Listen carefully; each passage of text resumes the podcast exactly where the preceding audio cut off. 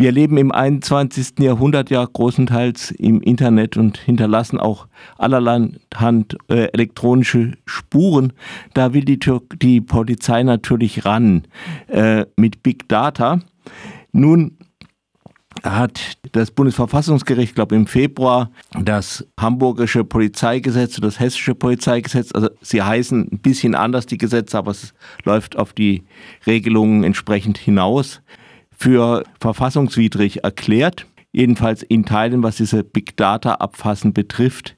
Kannst du ein bisschen sagen, um was es da genauer geht? Ja, kann ich gerne tun. Das Bundesverfassungsgericht hat tatsächlich zwei Regelungen, eine im hessischen Polizeigesetz und eine im hamburgischen Polizeigesetz für verfassungswidrig und im Fall von Hamburg auch für nichtig erklärt. Das sind zwei Regelungen, mit denen die Polizei versucht hat, eine oder die Länder versucht haben, den Einsatz einer ähm, Datenanalyse-Software ähm, zu legalisieren. Ähm, diese Software, die in beiden Ländern ähm, eingesetzt wird, beziehungsweise in Hamburg eingesetzt werden sollte, heißt Palantir. Und die sollte der Polizei quasi helfen, die Massen von Daten, ähm, die bei der Polizei so anfallen, nicht nur ähm, im Internet, sondern auch bei denen selber, wenn sie ganz normal alles, was sie tun, sozusagen, was die Polizei tut, was sie an Daten aufnimmt, du meldest dein Fahrrad gestohlen, das wird natürlich bei der Polizei digital gespeichert oder aber auch ganz viele Asservate, die sie sicherstellen, also Telefone bei Durchsuchungen, andere digitale Datenträger, ähm, Daten von Telefonüberwachung, die die Polizei durchführt. Ähm, all diese Daten hätte die Polizei gerne durch eine Software ähm, ausgewertet, darüber Verbindungen hergestellt, wie Sie sagen, um damit im digitalen Zeitalter die ähm, Kriminalität äh, besser bekämpfen zu können, beziehungsweise ähm, äh, Gefahren rechtzeitig zu erkennen. Zum Umfang dieser Möglichkeiten dieser Software hat das Bundesverfassungsgericht eigentlich das in einem Satz ähm, ganz gut zusammengefasst. Den möchte ich einmal, auch wenn er ein bisschen juristisch ist, verlesen, weil er, glaube ich, Bitte? die Dimension einfach klar macht. Der lautet, die Befugnisse, also die Gesetze, lassen die automatisierte Verarbeitung unbegrenzter Datenbestände mittels rechtlich unbegrenzter Methoden zu. Sie erlauben der Polizei so, mit einem Klick umfassende Profile von Personen, Gruppen und Milieus stellen und auch zahlreiche rechtlich unbeteiligte Personen weiteren polizeilichen Maßnahmen zu unterziehen, die in irgendeinem Zusammenhang Daten hinterlassen haben deren automatisierte Auswertung die Polizei auf die falsche Spur zu ihnen gebracht hat. Daher gilt das Erfordernis einer konkretisierten Gefahr für besonders gewichtige Rechtsgüter. Mhm. Also das macht klar, wie weitgehend ähm, das Bundesverfassungsgericht sieht, dass diese ähm, Software ähm, in die Rechte auch von Unbeteiligten eingreifen könnte, wenn sie so zum Einsatz kommt, wie die Polizei es gerne würde. Mhm.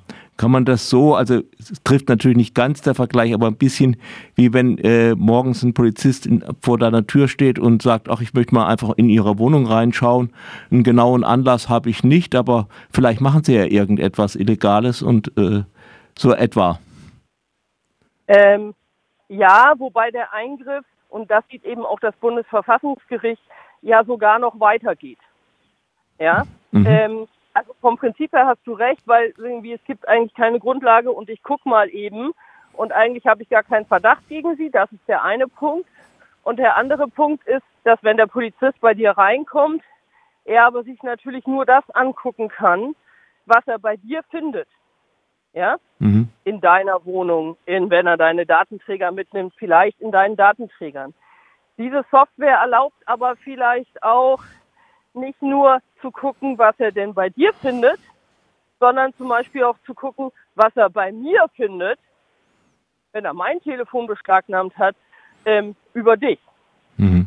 Weil ich zum Beispiel mit jemandem über dich, weil wir nach dem Interview gesprochen haben und gesagt haben, ach, das war aber ein cooler Typ oder der hat aber komische Fragen gestellt. Ja, mhm. auch solche Dinge würde dann diese Software mit auswerten. Das heißt, das geht sogar noch über das Beispiel, was du gesagt hast, hinaus. Nun ist, ähm, ja, wie geht es jetzt weiter? Ähm, es ist jetzt so, dass Hessen seit Jahren und in jährlich Tausenden von Fällen diese Software schon eingesetzt hat, während Hamburg ähm, die Entscheidung abgewartet hat und diese Software noch nicht eingesetzt hat bisher. Deshalb ist das hamburgische Gesetz nichtig. Das heißt, in Hamburg kann die gar nicht ähm, im Moment zum Einsatz kommen. Ähm, in Hessen, die haben eine Übergangsfrist bis September, ähm, in der sie unter bestimmten Voraussetzungen diese Software nutzen können. Die hat das Bundesverfassungsgericht aber so eingeschränkt, diese Voraussetzungen, ähm, dass ich glaube, dass sie sie faktisch wahrscheinlich im Moment auch nicht einsetzen können.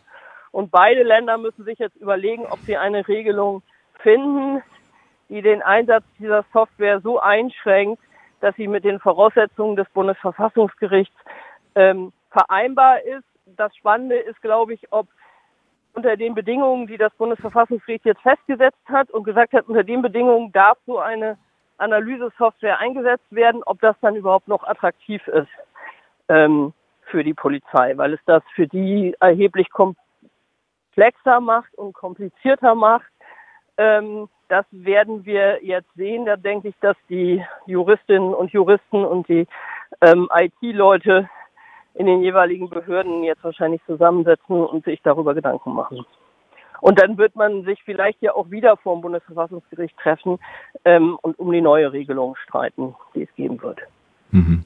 Ja, der Gegensatz, die einen wollen möglichst viel Daten und die anderen wollen ihr äh, Persönlichkeitsrecht, ihre informationelle Selbstbestimmung gewahrt haben, äh, der besteht ja grundsätzlich weiter. Genau, der besteht grundsätzlich weiter und so wie das, wir hätten uns natürlich auch gewünscht, dass das Bundesverfassungsgericht sagt, der Einsatz einer solchen Software geht gar nicht.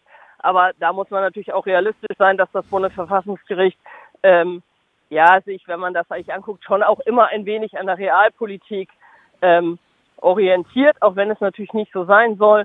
Und die natürlich auch sehen, dass ähm, diese ganzen digitalen Daten eine immer größere Rolle spielen und dass das, ähm, dass das kommen wird. Aber das ist aus meiner Sicht tatsächlich eine große ähm, weil ähm, ich glaube, viele Menschen können sich das auch nicht so vorstellen, weil man ja, die meisten Gott sei Dank, nicht so viel Kontakt haben mit der Polizei, aber es ist schon krass, was für Daten da auftauchen. Also wie gesagt, wenn du dein, ähm, dein Fahrrad gestohlen meldest, dann werden deine Daten ne, dort mhm. gespeichert, digital gespeichert, die bleiben auch ähm, äh, viele Jahre ähm, dort gespeichert. Solche Daten sollen ein schließen, aber es ist halt, also zum Beispiel Telefone werden unglaublich viele beschlagnahmt und da wird oft sozusagen die Festplatte des Telefons kopiert.